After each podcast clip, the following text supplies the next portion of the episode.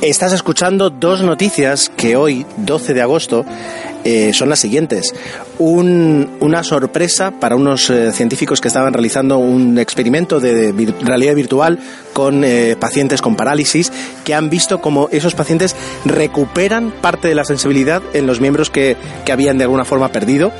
esa es la primera noticia. La segunda ha sido la cadena de atentados que esta mañana ha asomado y, ha sumado en Tailandia pues en un pequeño caos.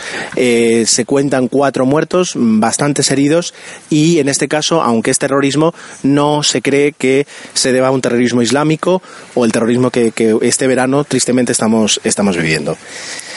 Vamos con la primera noticia. esto empieza en Sao Paulo, en un hospital, en una clínica de, Sao Paulo, y en unos eh, científicos de la Universidad de Duke, en Carolina del Norte. Estaban realizando un experimento de realidad virtual en la cual eh, el, analizaban la actividad cerebral y cuando le decían a un, a un paciente que pensara, que, que, intentara mover las piernas, pues ellos de alguna forma mostraban a, través de realidad virtual cómo esas, esas piernas se movían y, y, obedecían a las órdenes del paciente. Eso era lo que, lo que se estaba haciendo. La sorpresa ha sido que después de, varios meses de realizar estos experimentos, los pacientes han empezado a recobrar alguna sensibilidad, no toda, pero una sensibilidad parcial en esos miembros e incluso eh, controlar mejor eh, eh, su esfínter o la vejiga eh, para, realizar sus necesidades. Lo cual pues les hace pensar que el experimento ha hecho que las señales que envían a sus miembros sean tan, tan fuertes que eh, incluso con la lesión que tienen pueda llegar a, destino, pueda llegar a destino. Hombre, eh, más allá de, la sorpresa, porque digo, los, científicos no buscaban ese resultado, lo interesante es pues el camino que han abierto y que de alguna forma, y en este caso la, realidad virtual, podría ayudar a, mejorar el estado de los, de los, pacientes con parálisis. Es una muy buena noticia que creo que podemos, eh, que podemos celebrar y ya digo, no sé si tendremos pues eh, en, breve o a largo plazo información sobre, sobre lo sucedido.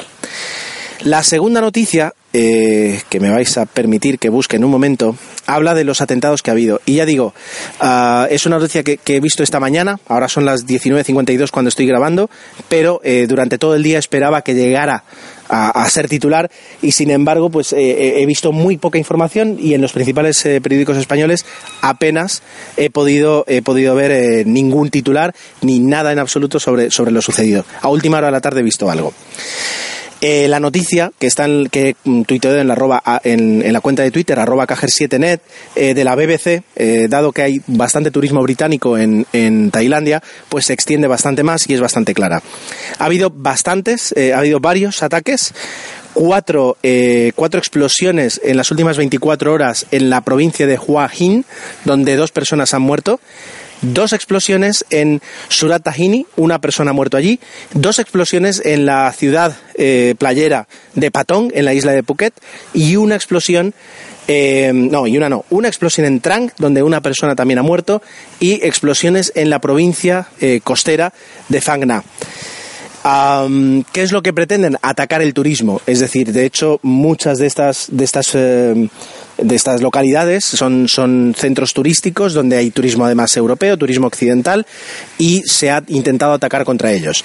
¿Qué tipo de explosivos? Son explosivos eh, que pueden haber sido incluso detonados a través de un teléfono móvil, pero más caseros que otra cosa. Es decir, la, la policía ha encontrado incluso uh, balines, eh, perdigones, eh, en las inmediaciones, donde ven que se intentaba hacer el mayor daño, pero no se ha buscado una mega explosión potente, sino pequeñas explosiones que causen daños, y en este caso, desde luego, lo han causado porque han muerto eh, hasta cuatro personas.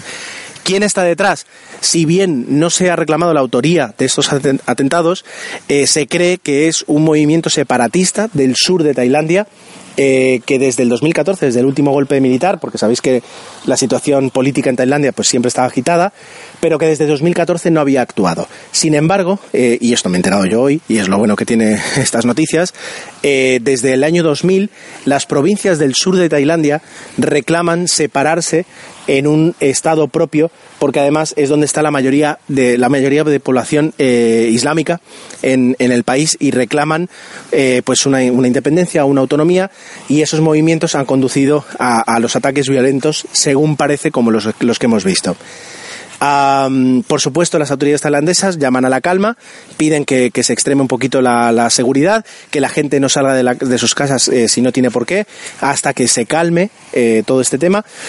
Ah, coincide con que es el cumpleaños de la reina, lo cual es, es, un festivo en Tailandia donde todo el mundo sale a la calle y lo que esto pues está provocando pues esa, esa confrontación con la voluntad de, la población de, celebrar. Eh, y por otra parte, eh, pues el, consulado, digamos, eh, perdón, el Ministerio de Exteriores británico aconseja a sus turistas, a sus súbditos, que extremen la precaución. Que, que, eso viene a decir, pues no me atrevo a decir que salgáis pitando de allí, pero eh, hay atentados, y con cuidado, ¿no? Es decir, es un, es un mensaje eh, de, de, precaución, eh, pero no sabemos en qué se traduce eso.